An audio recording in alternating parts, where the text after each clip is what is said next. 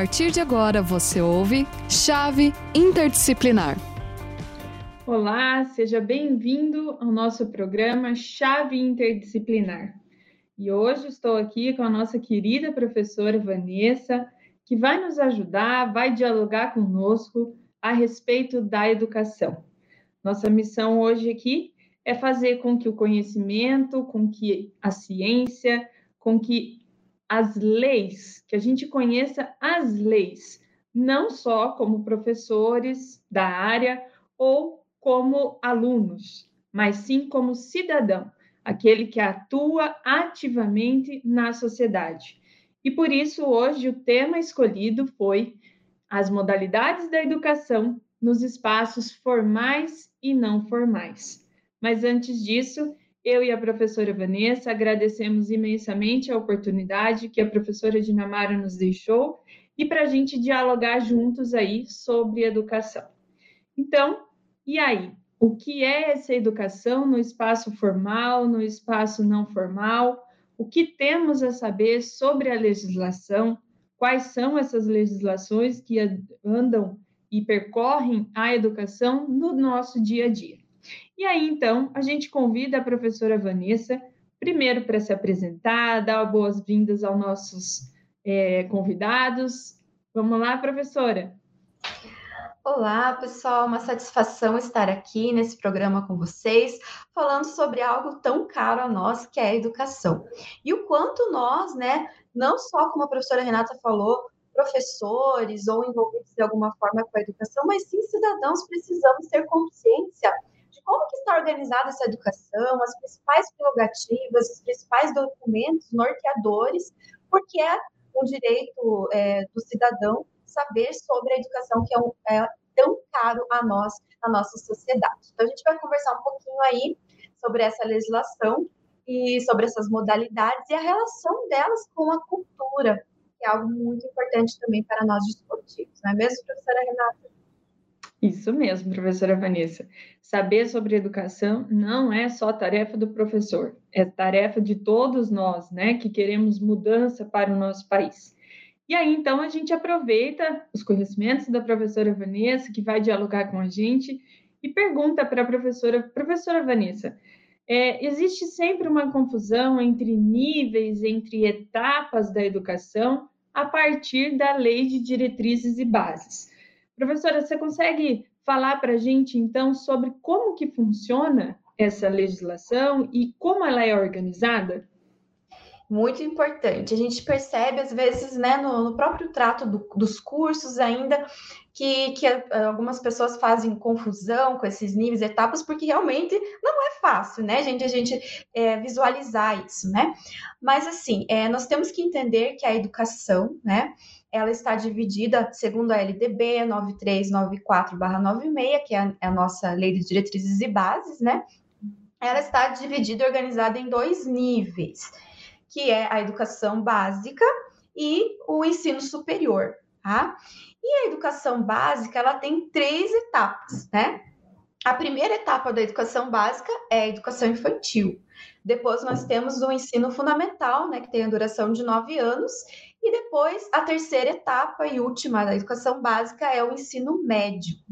E o ensino superior, ele vai ter aí todo o aspecto das graduações, pós-graduações e do, da extensão, que também é, está no âmbito do ensino superior. Então, dois níveis e a educação básica, as três etapas. Então, a gente trouxe um quadro que vai compartilhar aí com vocês, que vai ajudar a visualizar melhor isso. Esse é um quadro bem legal, se vocês quiserem tirar um print aí, uma foto, para vocês terem que ajudar a vocês entenderem um pouquinho dessa organização, tá bom? A gente vai pedir para compartilhar aqui, para poder é, colocar aqui na, na tela, tá bom? E, e, é importante falar, né, professora Vanessa, que a gente, hoje, atualmente, a gente fala tanto da Lei de Diretrizes e Bases de 96 e parece que somente a LDB que fala sobre a educação. Então, enquanto a gente vem aí com a tela, eu vou fazer uma retrospectiva aqui, rapidinha, para a gente entender da onde é que vem toda essa luta por educação. Não, não foi só em 1996. Essa luta por educação, ela surge desde a nossa Constituição Federal, lá de 1988. É lá que a gente tem uma participação popular após uma abertura política no nosso país que vem essa luta por educação. E desde esta Constituição, a gente teve um ganho muito importante, que foi a gente teve a modalidade da educação de jovens e adultos que passa a integrar essa lei e também tivemos a educação infantil, porque até então isso eram vistos como movimentos de assistência. Importante deixar claro isso. Logo depois, a gente tem também a LDB, que vem em 1996. Mas junto nós temos o Estatuto da Criança e do, do, do Adolescente, que também corrobora com a educação, também temos o Plano Nacional de Educação, que temos a meta aí até 2024, que já está acabando, né, professora Vanessa? E também temos as diretrizes. Mas aí vamos aí, né, professora Vanessa, ver esse quadro que você organizou de uma maneira assim muito clara, muito objetiva, para que a gente não se perca naquilo que você mesmo comentou. Nós temos as etapas, né? Nós temos os níveis e nós temos aí as modalidades. Então, a gente chama é, vocês para dar uma olhadinha no canto direito da tela, pelo menos a minha direita, nos quadrinhos verdes, né, professora? E ali nós temos as modalidades. Quais são as modalidades? Então, começa ali: educação especial, a EJA, que já aparece lá na Constituição, a EAD, que é o ensino à distância, a educação do campo, que vem ganhando muita força, principalmente a partir do ano 2000, a educação profissional, a educação que acontece no espaço quilombola, na escola quilombola, e também a educação escolar indígena. E professora Vanessa, é, você poderia falar de alguma dessas modalidades que a gente a gente sabe que enquanto professor a gente se identifica com mais umas, com outras, né? Eu vou falar a respeito de algumas e você também vai comentar. A respeito da cultura, professora Vanessa, como é que fica nesse espaço aí, nessas modalidades que trazem tanta atuação para o pedagogo, mas que às vezes a gente pode achar que na educação rural é uma coisa e na educação do campo é outra, e como é que eu vou fazer com esses espaços em relação à cultura? Muito bom, professora Renata, sua pergunta. Só antes de, de, entrar nessa questão, eu gostaria de aproveitar uma dúvida que o Fabiano nos trouxe aqui, porque é um assunto assim que às vezes pega mesmo. Então, ele perguntou por que, que os licenciados em letras só podem dar aulas a partir do sexto ano se isso é fato, né, né, e pede desculpas se está tá saindo do assunto. Não, eu acho bem importante, né, pautar isso, porque a gente tem também na, muitos estudantes nossos que vão da segunda licenciatura em pedagogia, que eles têm uma primeira formação, por exemplo, são formados em letras, história, e quando eles vão fazer o estágio de ensino fundamental, eles vão para os anos finais. E não pode, porque daí aí é o contrário. O pedagogo, ele tem essa prerrogativa de atuar como docente, né?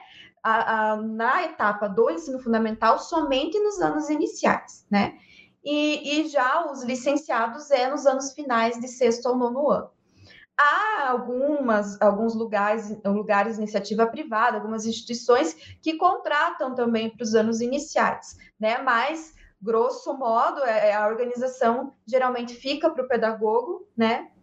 Nos anos iniciais, principalmente na, na questão da, dos, da, de língua portuguesa, matemática, história, geografia. E, e nos anos finais aí entram sim os licenciados, né? Essa é uma organização que existe na, na atuação do, do ensino no Brasil. Mas, como eu falei, existem instituições privadas que às vezes contratam lá um professor que tem uma, uma formação lá em, em história, em letras, para atuar também ali, né? Então, é. não é algo proibido, né, professora Renata? Mas é importante, é, Fabiano, a gente destacar o seguinte: é por isso que hoje em dia existem os cursos de formação pedagógica né, para que vocês, os licenciados, por exemplo, em letras, química, tenham o que, que vocês não têm na, na faculdade. Seriam as disciplinas pedagógicas, a psicologia da educação, a pedagogia no sentido de didática para crianças. Então, essas, essas disciplinas, elas são organizadas nos cursos de formação pedagógica. Então, essa formação, né, professora, ela consegue vir em torno de um, um ano e 18 meses, mais ou menos, após o curso de letras, e aí você já sai autorizado a atuar na educação básica também. Mas é justamente por essa especificidade da educação, da pedagogia, da psicologia infantil tá? A gente convida até, né, quem é licenciado em outra é. área, se quiser fazer a nossa segunda licenciatura em pedagogia, que aí você fica com essa formação. Isso, bem, nós temos o curso, né? Ah, Só... licenciatura, bem... E para o egresso ainda tem né, um menor tempo de duração. Então é bem interessante Exatamente. entender essas questões, né? Então, é... e em relação à cultura, que é algo muito fundamental, porque traz, desde a, né, a, movimentos sociais de base que a gente teve na década de 80, que culminaram na Constituição Federal de 88, há muito essa questão da valorização do ser humano, do respeito à singularidade e à liberdade. Então, as modalidades da educação básica, né, elas trazem esse respeito com o próximo, a alteridade, esse olhar para a cultura. Então, veja bem, nós temos a educação especial, que na verdade é uma modalidade transversal, porque a educação especial ela transpassa todos os níveis e todas as etapas, né? E vem justamente com esse respeito, com essa questão de inclusão, não só de inserção, mas de inclusão mesmo, que a pessoa se sinta parte daquele processo e tudo seja feito para que ela aprenda da melhor forma possível. Nós temos a EJA, que a professora Renata sabe falar uhum. muito com melhor propriedade, porque ela é da área da EJA, né? Aprendi bastante. Também tem esse respeito pela cultura do adulto, né? Pela singularidade que ele é. A gente tem uma história, né? Que antes não se respeitava, o adulto se, queria se ensinar ele igual era ensinado às crianças, e há toda uma uma construção em volta disso, porque ele tem essa leitura de mundo que tem a contribuir ali para o processo de ensino. A EAD, que para nós né, é uma modalidade muito cara, importante, nós trabalhamos com isso e a gente vê quanto é importante na, no, no sentido de democratização é, muitas pessoas que não tinham acesso, hoje têm, hoje podem conversar, Exatamente. hoje podem aprender. Então, é, é, um respeito à cultura também de cada um dos elementos. A educação do campo, que vocês já devem ter ouvido falar, né? Antigamente falava ah, escola rural, ensino rural. Por que, que não se usa mais rural? Porque rural tem uma conotação de rude, de atrasado, e não é assim que nós devemos olhar para as pessoas do campo, mas sim como pessoas que têm singularidade nos próprios processos, na, na rotina de vida delas, né? Então, todo o planejamento, todo o currículo voltado para a educação do campo tem a ver com o aspecto cultural das pessoas que vivem no campo, que eles têm momentos aí que eles ajudam na lavoura, tem, tem elementos culturais próprios daquela sociedade, né? Então, às vezes, os livros didáticos, né, que chegavam para essas crianças mostravam um monte de, de, de shopping, outros elementos assim, urbano, assim, né? E às vezes a gente fala, nossa, todo mundo conhece, mas não, muitas crianças não tinham contato, então do que, que está falando? Então, não havia muito esse respeito. Hoje em dia são pensados nesses currículos, nesses projetos, tendo em vista a perspectiva cultural dessa população. A educação profissional é uma modalidade que trabalha, então, com os cursos técnicos, né? Nós temos é, os cursos técnicos que são integrados hoje ao ensino médio, tem também os chamados subsequentes, né? Que são cursos separados, então temos muitos, né? Pronatec, enfim. É, há também essa modalidade dentro da educação.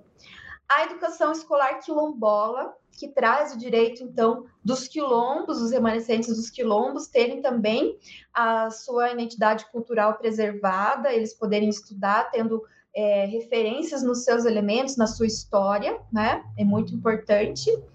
E a educação escolar indígena, que, que é muito bacana a educação escolar indígena, né? É, porque vai respeitar a etnia daquela população. Eles têm direito à aprendizagem bilíngue, tendo direito aí à aprendizagem, à alfabetização, tanto na língua portuguesa quanto na sua própria língua materna, seja tupi, seja guarani, enfim, né? E isso é muito importante. É, outro aspecto que eu acho legal de ressaltar, professora Renata, da educação escolar indígena, é que desde 2009 tem os territórios etno-educacionais. É, então, assim, a educação escolar indígena, ela é democrática, né? Todas têm a prerrogativa de ser democrática, segundo a LDB, mas, assim, não é que eu vou lá propor uma proposta que, educacional para aquela etnia indígena e eles vão ter que fazer como eu propus. Não há esses territórios educacionais em que se conversam com as pessoas daquela etnia para que elas possam colaborar na construção da proposta pedagógica, assim como deveria ser em todas as escolas, né, que são convidados a participar na construção dos projetos políticos pedagógicos, né? Assim também esse respeito à cultura e à identidade local. Então, isso é muito forte em todas as, as questões, as modalidades, é, dentro do espaço escola e dentro dos, dos espaços específicos aí que abarcam esse universo das modalidades, né? E, e, a professora Renata pode complementar um pouquinho, né? Falar ali da EJA, de algumas outras questões aí dessa é, parte cultural. É, você me fez lembrar, professora Vanessa, que quando a gente fala né, da educação de jovens e adultos aqui como uma modalidade, a gente tem que lembrar que junto a ela vem a socioeducação, né? Então a gente tem o direito da, das as crianças que estão sob reclusão, né? Ainda que devem cometeram crimes ou que estão para serem julgadas, no sentido de, de reforma social, elas estão e têm o direito de permanecer estudando, permanecer aprendendo. Por isso, a gente continua com a socioeducação para essas crianças e esses adolescentes. Isso tudo veio junto com o, Estatuto da Criança e do Adolescente. Por isso, é muito importante conhecer as leis e saber da onde é que surge, né? Porque parece que ah, é muito triste para a gente, assim, que é da área da educação, é, conhecer as leis como se elas simplesmente tivessem nascido do dia para a noite. Muito pelo contrário, ela vem por trás um percurso histórico, um percurso político, uma luta política. Vocês devem estar acompanhando a, a luta que nós tivemos recentemente pela educação especial. Quando a professora Vanessa fala que ela perpassa todos os níveis, isso é a intencionalidade da educação quando se preserva é, o sujeito, quando se preserva a cultura, quando se preserva as diferenças e não as igualdades, né? É, falo aqui, professora, das escolas itinerantes, não sei se vocês conhecem, se não conhecem, façam o exercício de conhecer, né? O, o pedagogo, o educador, o professor vive constantemente um exercício de conhecer, de saber, de aprender, né? Então a gente tem as escolas itinerantes, Márcia, que, que concordou aí comigo, né? É, as escolas itinerantes elas estão no campo, elas fazem parte da educação do campo. Só que essas escolas aqui no estado do Paraná, elas têm um currículo diferenciado. Isso é muito importante que a gente conheça enquanto professores, porque a gente fazendo, por exemplo, o PSS, a gente pode sim atuar nas escolas da educação do campo, dentro das escolas itinerantes. Então, veja, a gente pode acabar entrando para uma escola de atuação completamente diferente, porque lá se respeita o sujeito do campo, com as particularidades do campo, e não mais naquela é, prevalência, naquela valorização do urbano sobre o rural, né? A gente tinha antigamente, vou falar aqui, vocês devem lembrar, o Jeca Tatu. O Jeca Tatu para a gente era o sinônimo do homem do campo.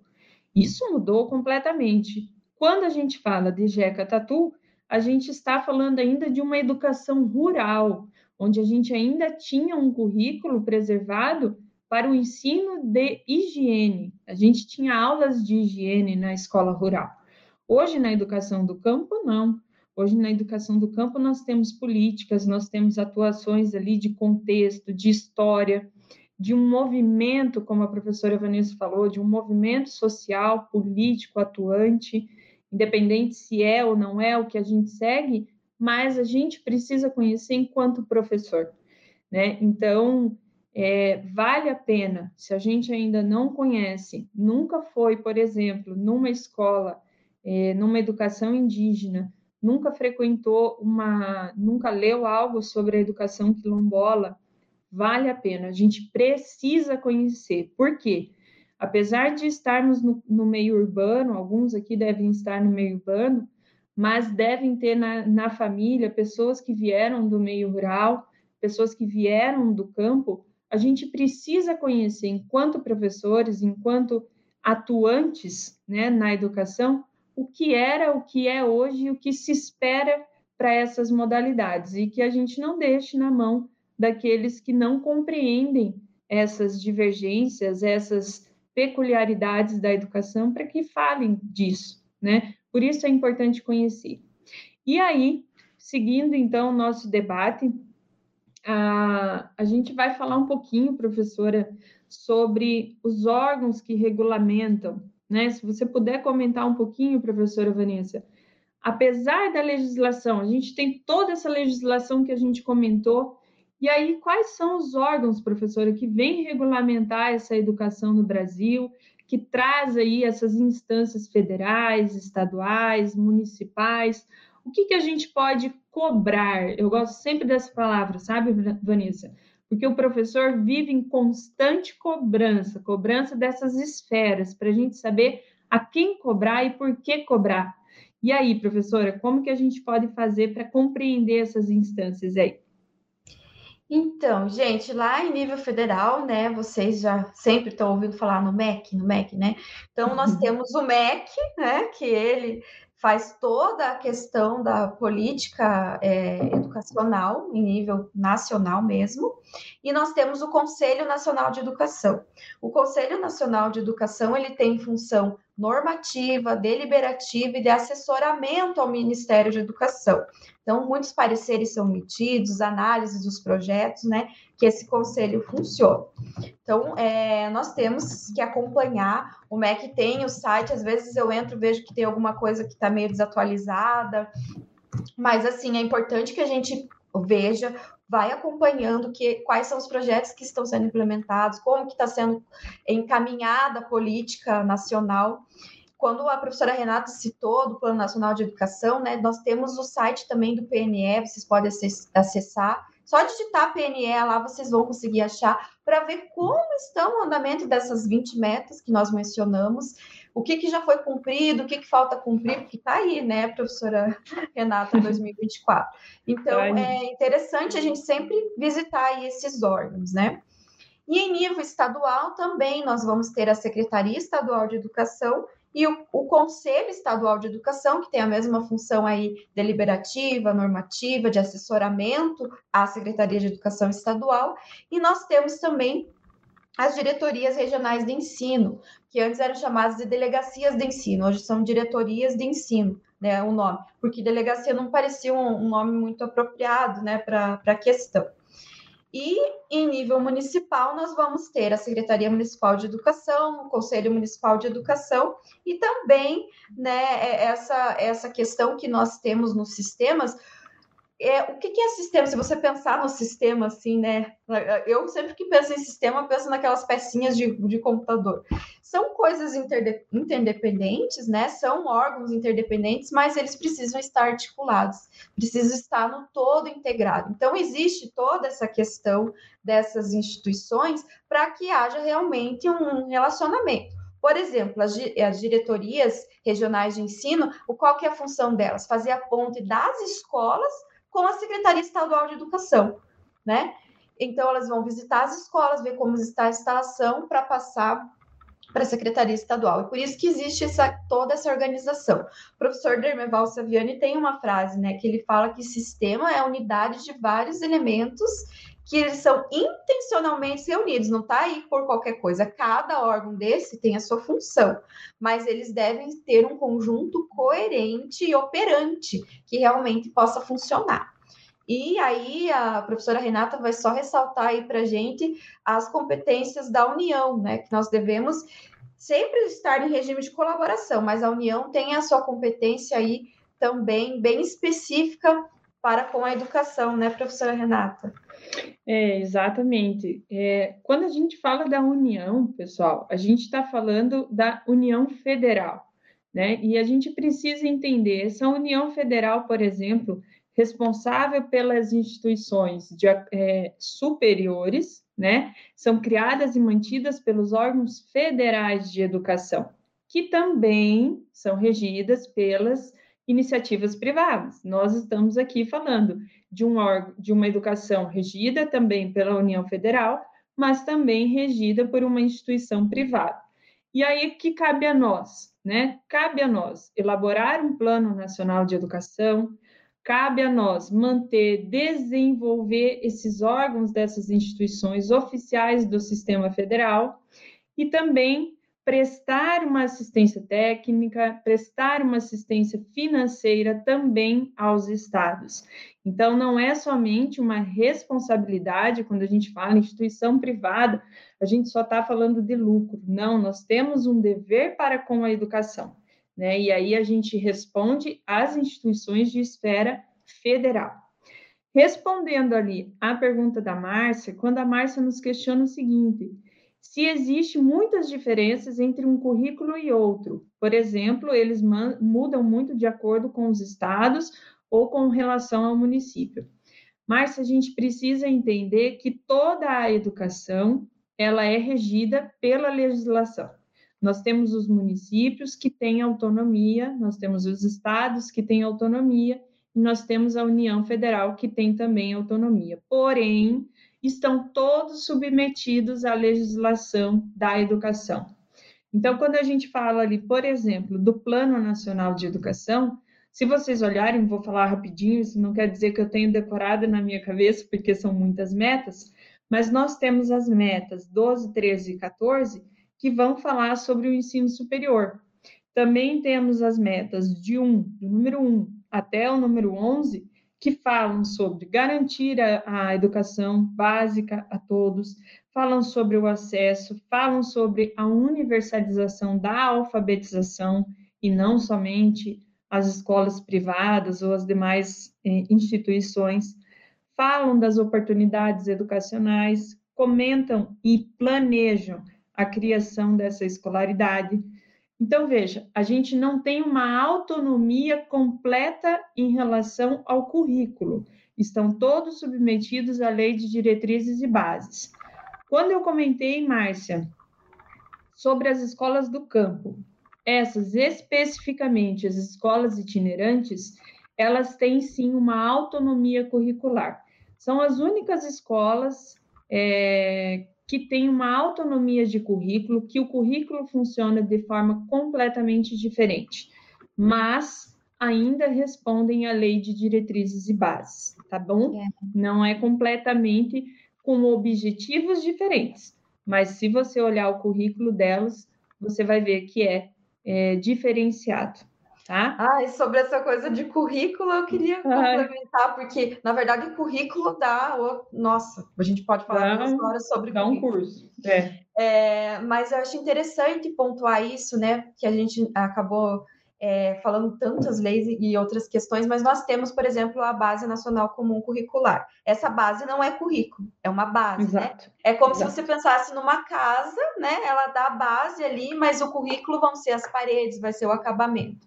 Então, essa base chega nos estados, vai passar pelo, vai ser construído o currículo da rede do estado, depois chega na escola, que aí entra no projeto político-pedagógico todas as intencionalidades, porque o currículo não é só as disciplinas, o currículo é todo, a escola é, é o jeito que você entende o ser humano, escolar. o uhum. jeito que você vai dar aula, né? Tudo isso. E ainda depois tem o plano de aula do professor, que também vai trazer as marcas da, dessa cultura do professor, dessa singularidade. Então, é, existem, né, claro, vai seguir as diretrizes, mas existe algo chamado cultura escolar, né, que o historiador Vinhal Frago trabalha muito bem, que é esse modo de fazer, esse modo de ser que traz a tradição da própria escola. E nisso entram as singularidades das instituições, né?